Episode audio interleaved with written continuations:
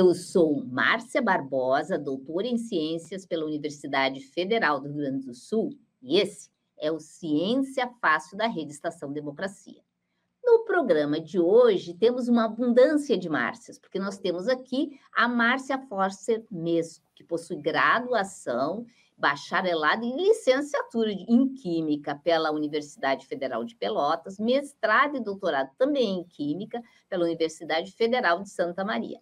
Foi professora da Universidade Estadual do Rio Grande do Sul, atuou como química da Farmacopeia Brasileira. Foi pesquisadora do Instituto Nacional de Metrologia, o nosso querido IMETRO. Portanto, um monte de experiências. É professora da UFPEL, da Federal de Pelotas, fundadora do curso de bacharelado em farmácia e bacharelado em química forense. Olha aí uma detetive da química. Atualmente é chefe do Núcleo de Planejamento, Infraestrutura e Pesquisa junto à Pró-Reitoria de Pesquisa e Pós-Graduação da UFPEL é membro do comitê assessor da nossa FAPERGS, né? E tem experiência na área de química analítica, desenvolvendo métodos para determinação de metais e não metais em amostras biológicas, ambientais, alimentos, cosméticos, medicamentos, nossa, utilizando tecnologias alternativas e primando, primando pelos princípios da química verde.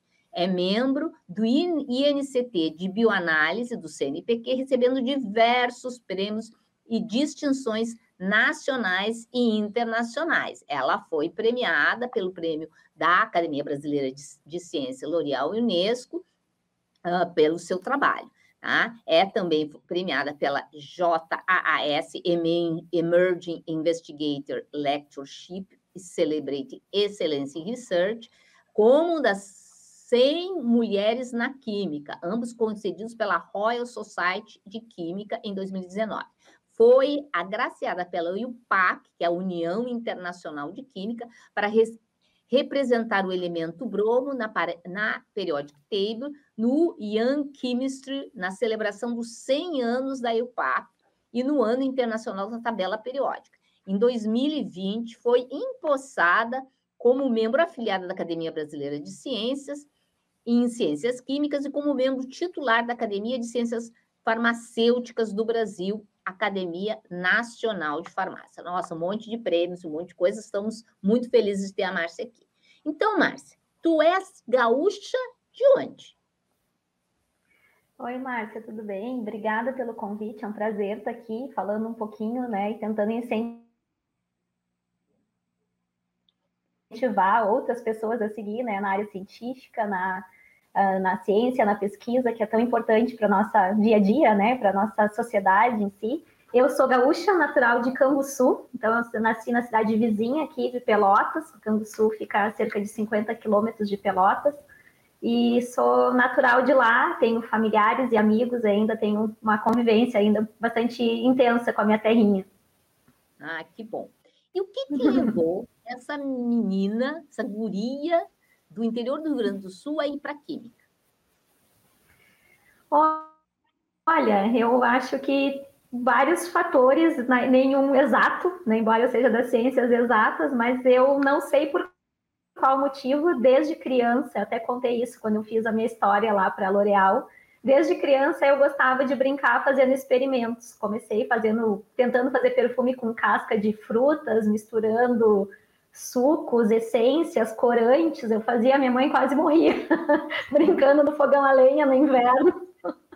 e ali eu comecei, por algum motivo, a gostar. O, o porquê exatamente, o que que me atraía, não, sei. Aí, num momento da minha vida, lá no ensino fundamental, eu já tinha uma pasta que tinha o nome Química, e ali eu fui indo. E, na, e quando eu fui escolher no ensino médio, que eu fui aprovada no curso técnico na Escola Técnica de Pelotas, na época que hoje é o IFSUL Pelotas, eu escolhi o curso de Química.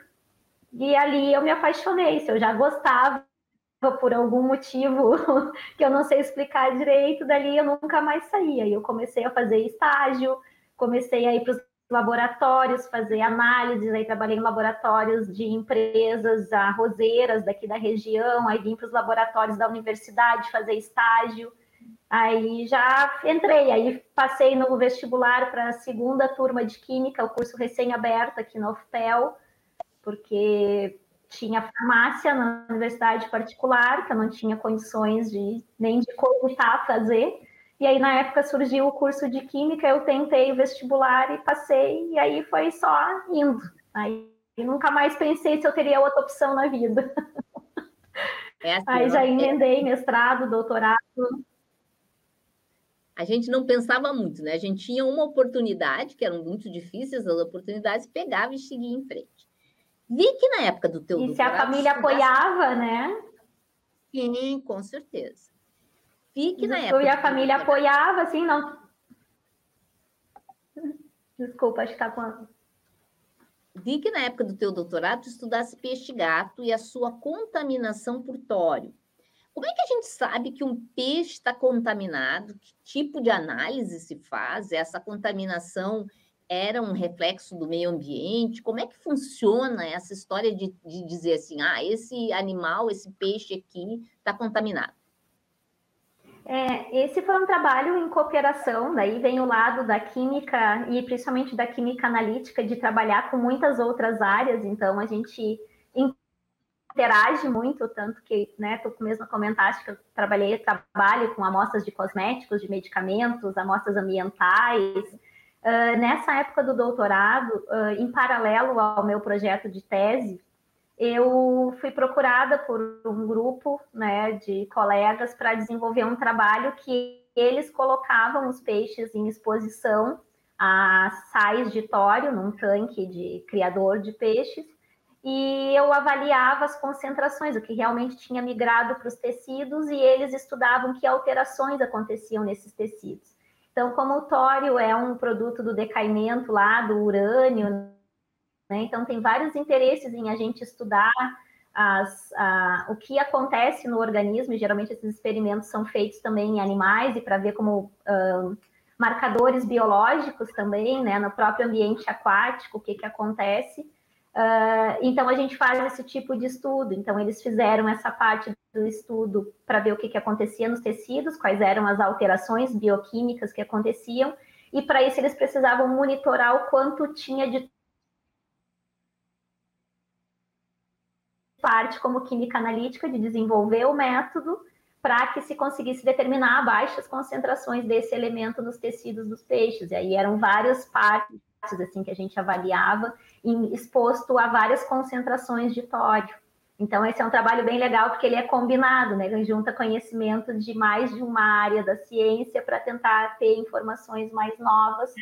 E esses, e esses estudos eles têm um impacto bastante interessante, tanto para a parte ambiental, uh, como também para a gente entender um pouquinho do que pode acontecer conosco, caso estejamos expostos, né? Ou aos animais, quando a gente se alimenta, eles estão contaminados, ou se a gente está numa região, né, propensa a ter, né? Então aqui a gente não não não está muito exposto em função de não usar muito a parte de energia nuclear, mas países em que se tem né, urânio como fonte de energia nuclear, é interessante que a gente monitore esses, esses fatores. Nesses trabalhos, tu fala de uma palavra que eu ouço muito por aí, lendo reportagens, e acredito que todo mundo já tenha ouvido falar, mas não sabe muito bem o que, que é, que é estresse oxidativo. O que, que é isso? Esse estresse oxidativo no peixe ou nos animais é assim que nem o estresse da vida moderna ou quer dizer uma outra coisa? É, depende de. Ele é um, ele é um agente estressor, né? Então a gente avalia, isso é uma, é, são estudos bem da área bioquímica mesmo, Uh, mas basicamente o que acontece é que tem espécies que vão causar alterações no nosso organismo, então podem ser espécies oxidantes, no caso do estresse oxidativo, e a gente precisa de um mecanismo de defesa. Então, nosso organismo naturalmente, ou o organismo dos animais, naturalmente tem essa proteção, né? Tem o agente que a gente chama o agente antioxidante, que é para evitar que essas espécies desequilibrem no nosso organismo.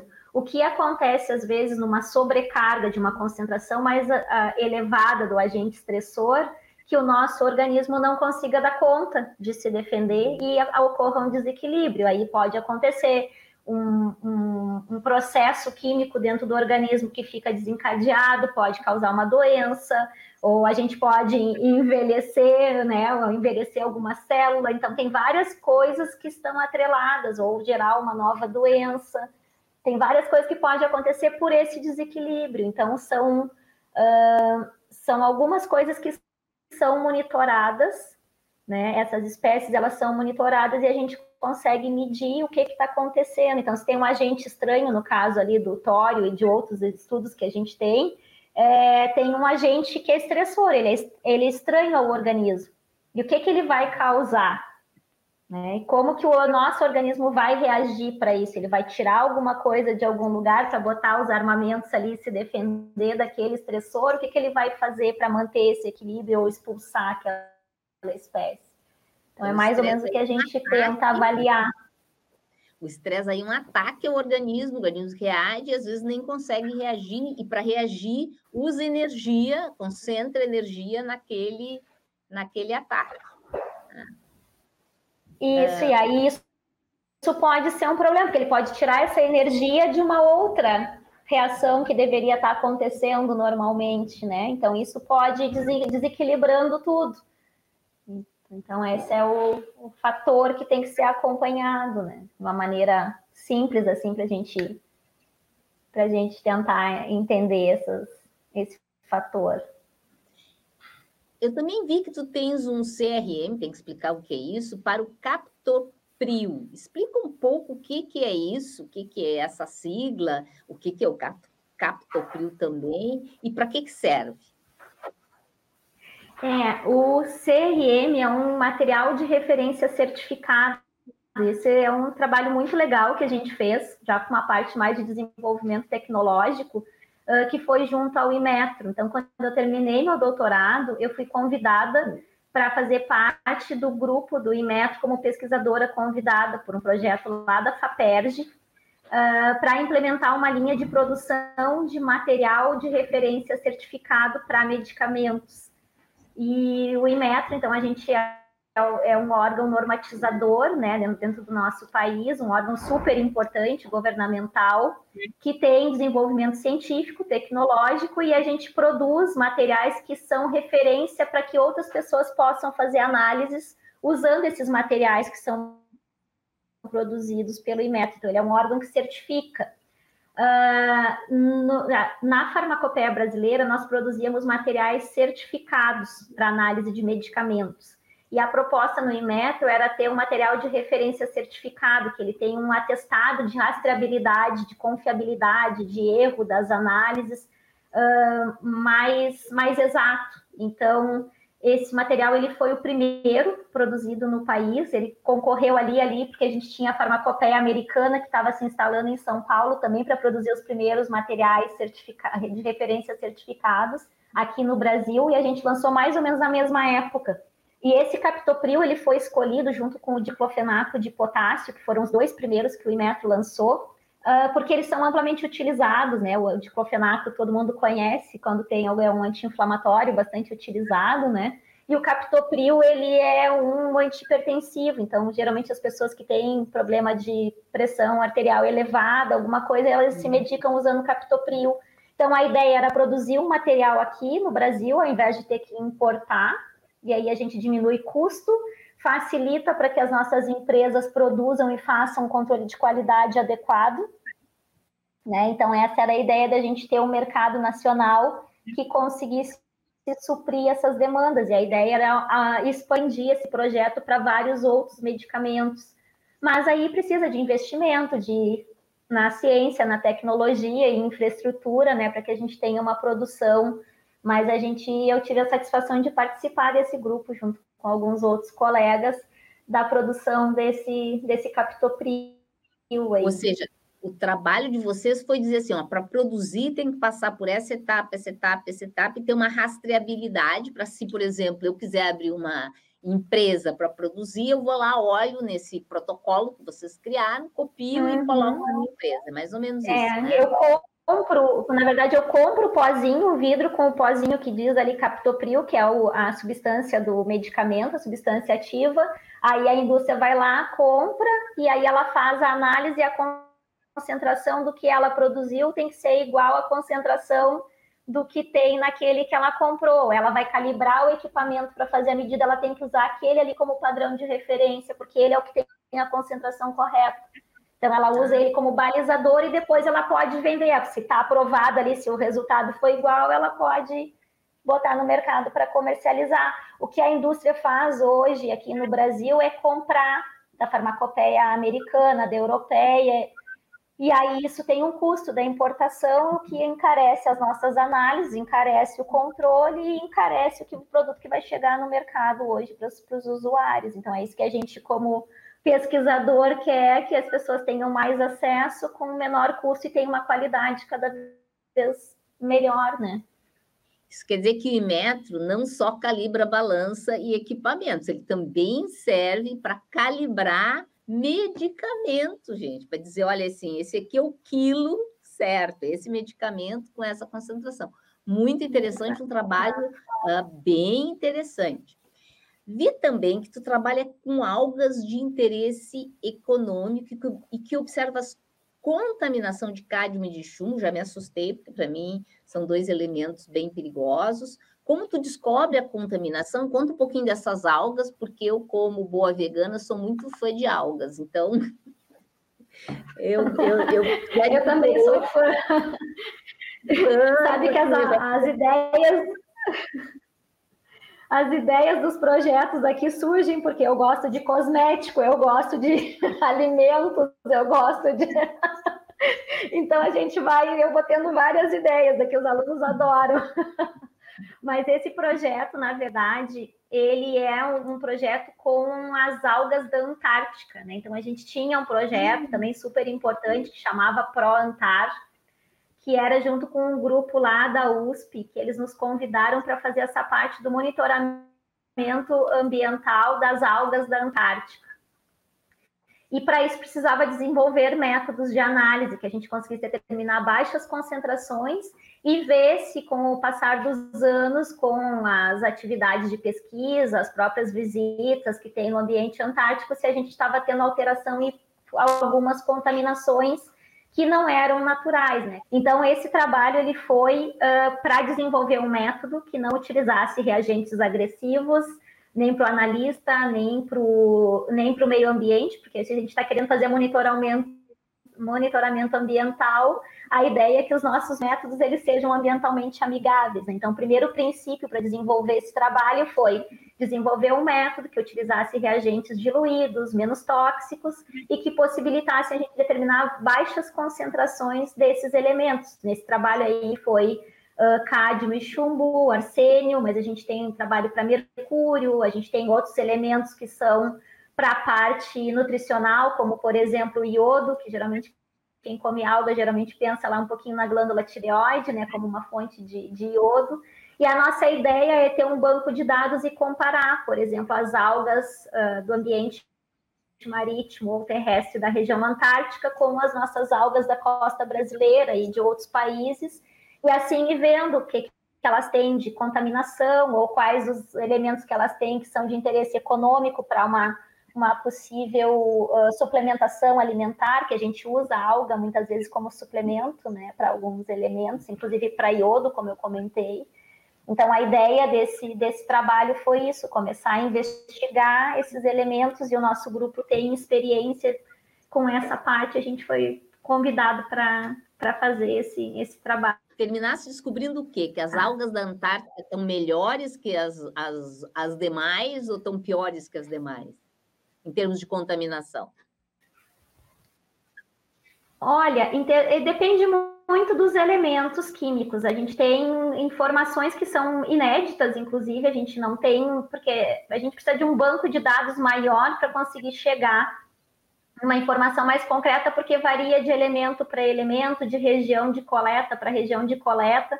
Então, para dizer que elas é, é esperado que elas tenham concentrações dos, por, por, atividades antropogênicas menores, que elas tenham concentrações contaminação menor. Né? Mas para afirmar isso, porque tem elementos que também são naturalmente presentes, porque lá tem região vulcânica, então se espera que alguns elementos estejam em concentração maior, porque né? Mesmo eles sendo em concentrações baixas, a abundância baixa no, no ambiente da crosta terrestre, pode acontecer, né? Deles estarem concentrados em determinada região. Então, para esses estudos mais amplos, é preciso de mais anos de estudo, mais investimento, e esse projeto foi um dos que não foi aprovado nas últimas edições em função dos cortes. Infelizmente, a gente tem um período que a gente fica sem amostra para poder fazer né, ao longo dos anos, mas são informações super relevantes para a gente pensar, né, e, ir comparando ao longo dos anos. Mas uh, ideal seria falar de elemento por elemento, né, para ter um e por um período, uma janela de tempo maior, né? Quando a gente fala em ambientes desse, dessa proporção, o ideal é que a nossa janela de tempo não seja um ano, dois anos, três anos de coleta, que a gente tenha uma janela maior para realmente poder avaliar se é corrente marítima, se é realmente mais gente indo né, fazer explorar aquele local, então para a gente não ter conclusões equivocadas, né? Que a gente não, não ficar muito empírico no resultado, né? Tu tens uma ampla variedade de trabalhos e me surpreendeu um sobre cloro na comida de animais domésticos. domésticos. Como é que tu descobre isso? Como é, é que, que funciona esse tipo de, de pesquisa? O que que tu descobres com isso? Olha, isso foi uma curiosidade, porque a gente vê cada vez mais né, as pessoas comprando comida para animais, para bichinhos de estimação, né? Então a gente começou a olhar o que, que vem na composição desse, desses alimentos, que são alguns artificiais, né? Uma mistura de, de, de várias coisas, e aí a gente começou a ver que tem um desequilíbrio pela concentração elevada de, de cloro, que pode, inclusive, causar uma certa acidose no organismo por desequilibrar e ter uma concentração maior. Aí o que a gente quis ver, porque tem métodos para alimentos que a gente faz para monitorar as concentrações de cloro, a gente quis ver se esses métodos, se, se era necessário desenvolver um método para monitorar o cloro nessas rações dos animais, para se ter um controle do limite máximo permitido e se está dentro. Então, aqueles aditivos, muitos são uh, com cloreto de sódio, que é o sal de cozinha, mas às vezes tem outros aditivos que são colocados e isso começa a aumentar demais a concentração de cloro, e aí pode causar um desequilíbrio e acarretar em problemas de saúde do, do animal, né? Então, a ideia foi desenvolver um método simples que pudesse ser utilizado, que futuramente a gente espera que, que seja utilizado no controle da produção dessas rações, né? Para que a gente consiga cumprir uma legislação e manter em segurança né, os animais quando estão sendo alimentados com esse tipo de, de ração. E um tema que esse sim me deixou encantada é que tu analisa cabelo. Gente, cabelo, aí já tem certeza que homens e mulheres já ah, pegaram a orelhinha e trouxeram. Como é que funciona? O que, que tu pode descobrir olhando o cabelo das pessoas? É, então o cabelo é uma amostra super interessante, né? E a gente vem buscando uh, cada vez mais substituir ou ter informações complementares, porque nem todo mundo gosta de tirar sangue, né? Então a gente fazer uma coleta de sangue às vezes é uma coisa problemática, já tem, né? Uma certa resistência, já tem uma exposição maior até do própria pessoa que está coletando a amostra, né? Em termos de segurança. E o cabelo é uma amostra relativamente simples da gente uh, amostrar, né, para poder analisar. Uh, então, com isso, a gente tentou ver o que, que acontece no metabolismo. Então, já existem trabalhos na literatura para determinação de vários elementos em cabelo. Então, a gente consegue ver a própria metabolização de um medicamento, alguma substância, olhando o fio do cabelo. Né? Tem um colega meu que fez um trabalho super interessante que eles analisavam o fio de cabelo e monitoravam pessoas que estavam fazendo tratamento quimioterápico com compostos de platina. E aí, ao longo uhum. do tempo, ele conseguia ver os meses em que a pessoa, os períodos que ela era submetida ao tratamento, aparecia um pico de platina naquele fio de cabelo. Então, foi um trabalho muito legal que, que foi feito.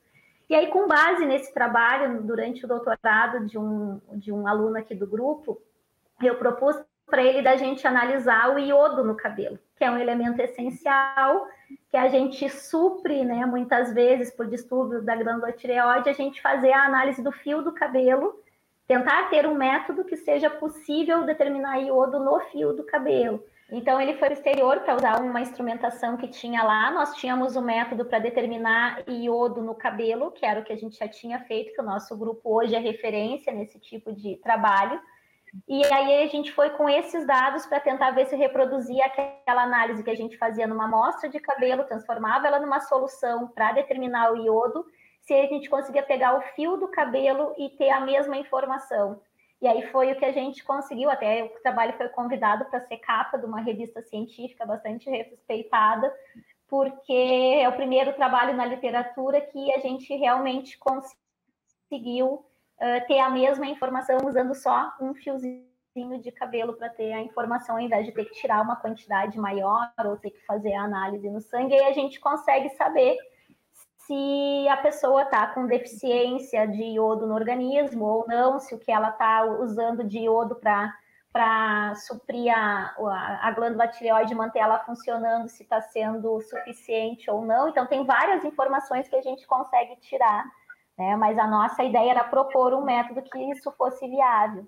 E agora a gente só espera um dia poder ter esse equipamento aqui no Brasil, né, para que a gente consiga disseminar mais e aplicar para outros tipos de, de elementos. E não então, precisa é um ter a raiz. muito legal mesmo. Não precisa ter a raiz do cabelo, Aí a gente tem, fio a gente tem vários protocolos de amostragem, né? E aí vem o que tipo de informação a gente quer. Às vezes pode ser uma distância de 2 centímetros da raiz, ou se a gente quer pegar desde a raiz do bulbo ali, fazer ao longo do fio, também pode. Então tem. Aí depende do tipo de informação que a gente quer ter, né? Sabendo o tempo que leva para o fio crescer, a gente mede o, o uhum. fio do cabelo, vê a espessura e faz a correção lá para fazer a análise, e a gente consegue, por exemplo, ter ao longo do tempo essa ah, informação, se quiser pegar da raiz até a ponta. E, e se a gente pinta o cabelo, atrapalha? Aí vem uma série de coisas que a gente tem que desenvolver um método que isso não seja significativo, né? Porque a gente tem cor do cabelo, tem se o cabelo é liso, se o cabelo é crespo, então muda a quantidade, as interações de enxofre no cabelo. Então, tem várias coisas que a gente precisa, no desenvolvimento do método, considerar. Se tem tinta, se usou descolorante. Então, quando a gente desenvolve o método, a gente tenta que esses fatores eles não interfiram para a gente poder olhar lá dentro do fio e essa parte externa, e a gente está falando do fio do cabelo, que é uma coisinha, né? Então tem que ter um laser muito fininho que consiga olhar lá dentro e deixar essa parte externa de fora sem interferir na informação, para a gente ter a informação correta. Então a gente Não. olha assim, ah, é analisar o fio do cabelo, mas tem muita coisa legal para se fazer até chegar no resultado final.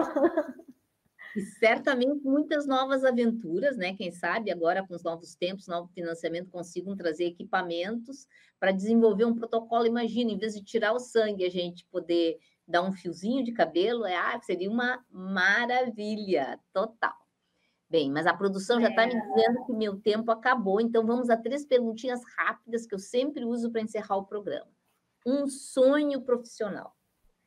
Um sonho profissional, eu acho que é um sonho que não é meu ou para mim especificamente, mas eu gostaria que mais pessoas tivessem acesso à educação pública, a universidade pública, que pudessem ter o contato com o mundo científico, que eu acho que isso muda a vida de muita gente. A minha mudou assim, e acho que o meu sonho seria esse, que a gente tivesse um país que a ciência, a tecnologia, a educação fosse acessível para todos, que quem quisesse estar no seu lugar, que pudesse estar sem precisar de tantas barreiras, tantas dificuldades, que a gente tem tantos talentos no nosso país e eu gostaria que esses talentos pudessem estar nos seus devidos lugares.